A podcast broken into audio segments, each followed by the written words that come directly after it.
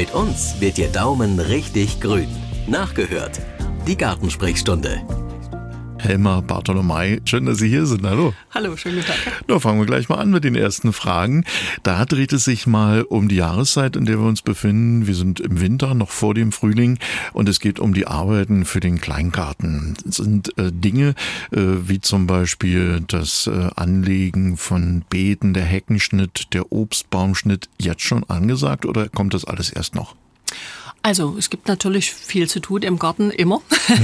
und äh, ja, also gerade das Schneiden zum Beispiel, das wäre natürlich eine Sache. Da muss man zum Beispiel denken, wenn man wirklich Bäume verjüngen möchte, zum Beispiel Obstbäume oder eine Hecke verjüngen möchte, dann müsste man das ja wirklich bis Ende Februar machen von der Zeit her. Danach sind ja nur leichte Pflegeschnitte möglich. Dann äh, sind natürlich diese Schnittsachen, die man da vielleicht gerade übrig hat, vielleicht ganz schön auch zum Anlegen eines Hochbeetes.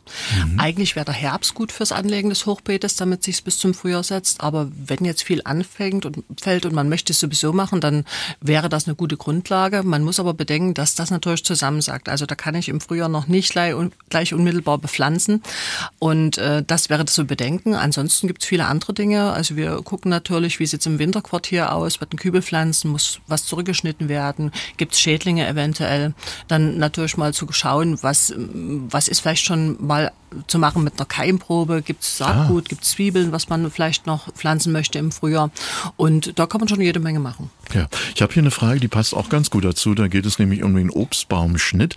Hier fragt eine Hörerin, ähm, ob die Optimierung beim Obstbaumschnitt auf Leistung etwas ist, das auch Frauke Normalverbraucher machen kann. Die Hörerin heißt Frauke übrigens, Nachnamen nennen wir natürlich nicht. Mhm. Äh, ja, ist das für einen Privatmenschen auch geeignet? Mhm. Also erstmal muss man sich immer überlegen, bei jedem Strauch, bei jedem Baum, warum schneide ich oder warum will ich eigentlich mhm. schneiden? Also es muss ja immer einen guten Grund dafür geben. Und bei Obstbäumen schneiden wir, um einfach eine luftige Krone zu bekommen, um eine Überalterung zu vermeiden, um eben auch größere Früchte zu bekommen. Also vielleicht nicht 100, sondern vielleicht bis 50, aber die eben eine entsprechende Größe haben. Und eine, um eine gute Belüftung zu schaffen in der Krone, dass das also schnell abtrocknen kann, weniger Krankheiten, weniger mhm. Schädlinge. Das sind alles Gründe für den Schnitt.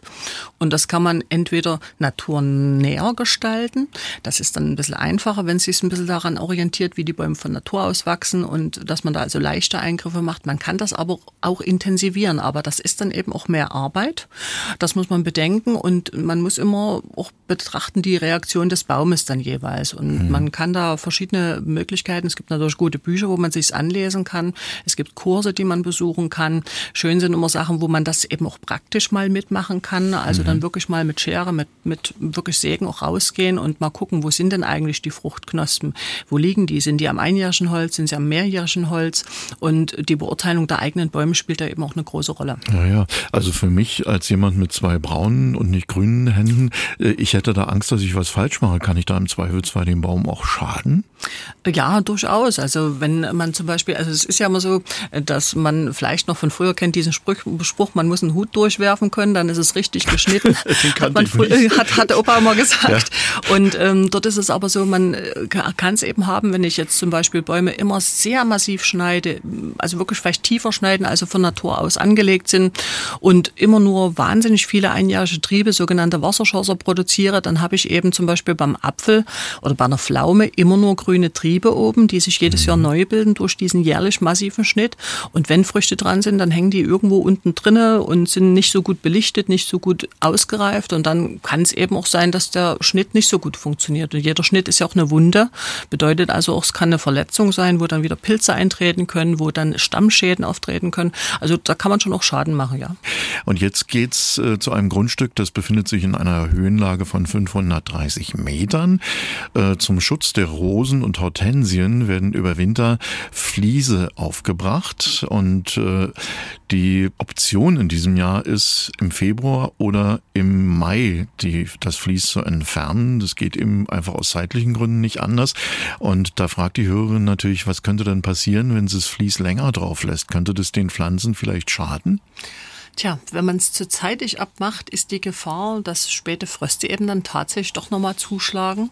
Wenn man das zu lang dran lässt, ist wiederum die Gefahr, wir haben das ja manchmal, dass wirklich schon im April wirklich richtig schönes Wetter ist und man mit kurzen Hosen draußen rumrennen kann und man hat dann wirklich, dass die Pflanzen treiben und wenn die in dieser Hülle treiben, dann kann es passieren, dass sie eben vergrübelte Triebe kriegen oder dass diese mhm. grünen Triebe tatsächlich auch anfangen zu schimmeln, zu gammeln, wenn das also eine hohe Feuchtigkeit dort drin ist und das also beides. Wir wissen halt nicht, wie es Wetter wird. Es beides ein bisschen eine Zwickmühle, aber vielleicht ja. kann man ja einen netten Nachbarn bitten oder jemanden aus der Familie, ob der mal ein Auge drauf wirft.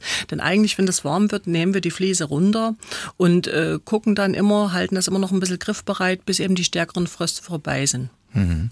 Kommen wir gleich zur nächsten Frage. Da möchte gern eine Hörerin was zum Blauregen wissen. Letztes Jahr hat er sich super entwickelt, hat auch intensiv geblüht. Jetzt hat er sehr viele Samen. Die Hörerin fragt, ob man warten muss, bis der Samen abfällt oder ob man ihn auch entfernen kann. Naja, also wer viel Zeit und Mose hat, kann es natürlich auch entfernen, aber eigentlich äh, wird man wahrscheinlich sowieso einen Großteil praktisch der Samen mit wegnehmen, einfach durch den Schnitt. Also wer regelmäßig einen Schnitt macht, praktisch in den Sommermonaten und dann jetzt wirklich nochmal vor dem Austrieb, dann nimmt man ja einen Großteil damit weg und das würde das ja ganz gut bereinigen eigentlich. Gleich noch eine Frage zu einer Drehblume, da weiß ich gar nicht, was das ist, aber das werden Sie bestimmt gleich sagen können. Die hat auch schön geblüht, die Blätter werden am Ende aber ganz dürre.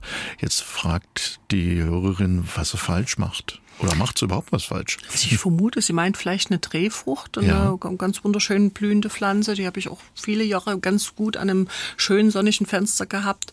Und ähm, da habe ich die Erfahrung gemacht, dass es sehr oft Probleme gibt, wenn die A zu viel Wasser haben. Das ist oft ein Problem.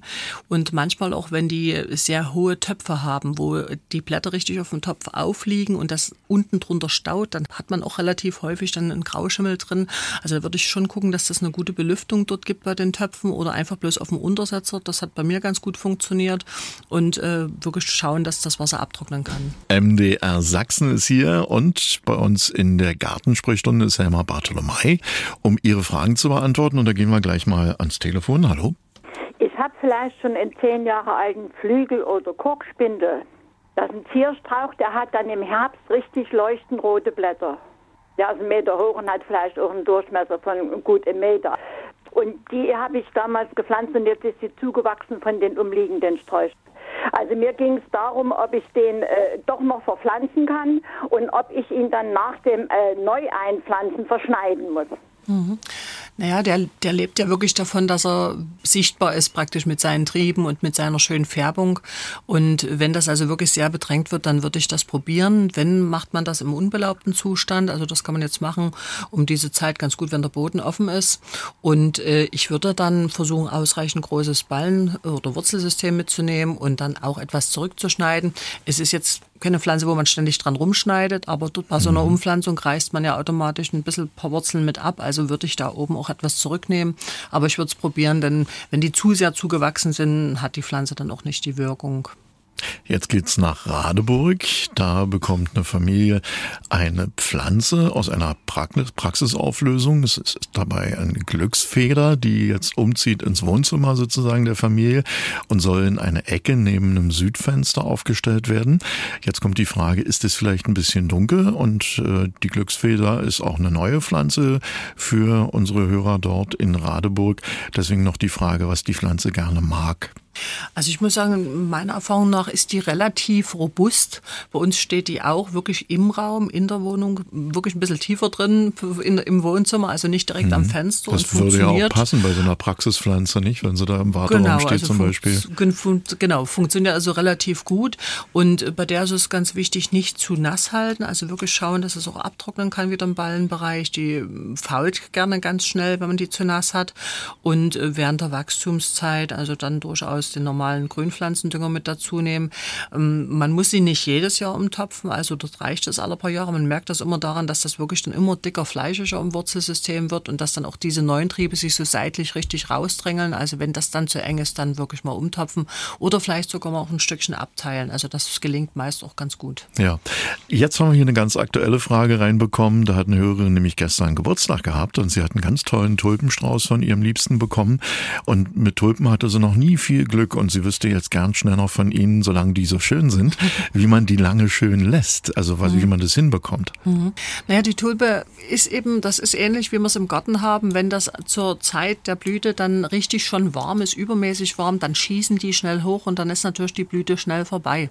Und äh, das ist eben ganz normal im Wohnzimmer, wenn ich eine warme Stube habe und ähm, die dort ein paar Tage stehen habe, dann schießen die eben auch schnell hoch. Das bedeutet, wenn ich Tulpen kriege, wirklich nochmal anschneiden zu Hause, in frisches Wasser stellen und wenn es geht, vielleicht sogar in einen kühleren Raum stellen oder abends wenigstens rausstellen in einen kühleren Raum, dass die eben dann nicht so schnell hochgehen. Und eine schöne Frage haben wir aus Dresden bekommen, wie ich finde. Da wünscht sich nämlich ein Kind, acht Jahre alt, die Tochter, eine Zimmerpflanze, eine Pflanze zum Geburtstag. Das ist ja schön. Und äh, aber die Mama will natürlich, dass da keine Gefahr ist. Also dass erstens das Kind zurechtkommt und nicht enttäuscht wird, wenn es Pflänzchen eingeht. Und es soll eben auch nicht giftig sein. Was kann man denn da empfehlen? Mhm. Ich habe jetzt gerade überlegt, was ich als erstes Geschenk gekriegt habe. Also bei mir waren es Pflanzen, die leicht giftig waren oder giftig waren, also Efeu und Alpenfeilchen. Da bin ich in die, erste, in die, erste, Klasse gegangen. Also insofern, äh, ich habe es überlebt. Und äh, Gedanke ist natürlich schon, also es hängt wirklich davon ab, wie alt die Kinder sind, wie verständnisvoll sie sind. Und danach würde man sicherlich die Pflanzen aussuchen relativ gut funktionieren solche Sachen wie Hibiskus zum Beispiel. Zyperngras ist ganz schön, da kann man ja auch Jungpflanzen ganz schön draus gewinnen beispielsweise. Sukkulenten würden wahrscheinlich gehen. Kakteen muss man überlegen, das ist ja ein bisschen was Stachliches, aber da habe ich als Kind auch welche gehabt, fand ich eigentlich mhm. immer ganz spannend. Das ist auch das Einzige, was bei mir funktioniert. und ähm, es hängt ja halt immer davon ab, praktisch wie alt das Kind tatsächlich ist. Und äh, man kann natürlich auch gucken, ob man andere Sachen machen könnte. Also man kann ja zum Beispiel, also für die Kinder dann praktisch auch so eine Sprossenbox zum Beispiel anschaffen, wo man dann eben auch was essen kann für die Küche beispielsweise. Das oder, ich eine tolle oder Kresse, Idee. der Kresse-Test auf dem Fensterbrett, das ist ja auch sowas, was fast jeder mal gemacht hat von uns, was eben auch relativ schnell geht, wo man auch was naschen kann. Also das ist natürlich auch ganz schön. Später auf dem Balkon könnte es dann vielleicht auch so ein kleines Mini-Gewächshaus sein, was man nehmen kann oder wer einen Garten hat, vielleicht eine Ecke im Garten, das hatten wir als Kinder auch. Das war immer sehr schön, da äh, konnte man schöne Sachen machen und da gibt es natürlich auch Dinge, die schnell funktionieren, die gut funktionieren und andere, die, die man vielleicht erstmal noch ein bisschen schiebt nach hinten raus, bis sie größer sind. Ja, Fragen über Fragen zum mhm. Thema Garten. Deswegen machen wir natürlich pünktlich in 14 Tagen weiter. Für heute vielen Dank, Helma Bartolomei. Gerne. Radio im Internet. Sie können aber auch das Original hören. MDR Sachsen.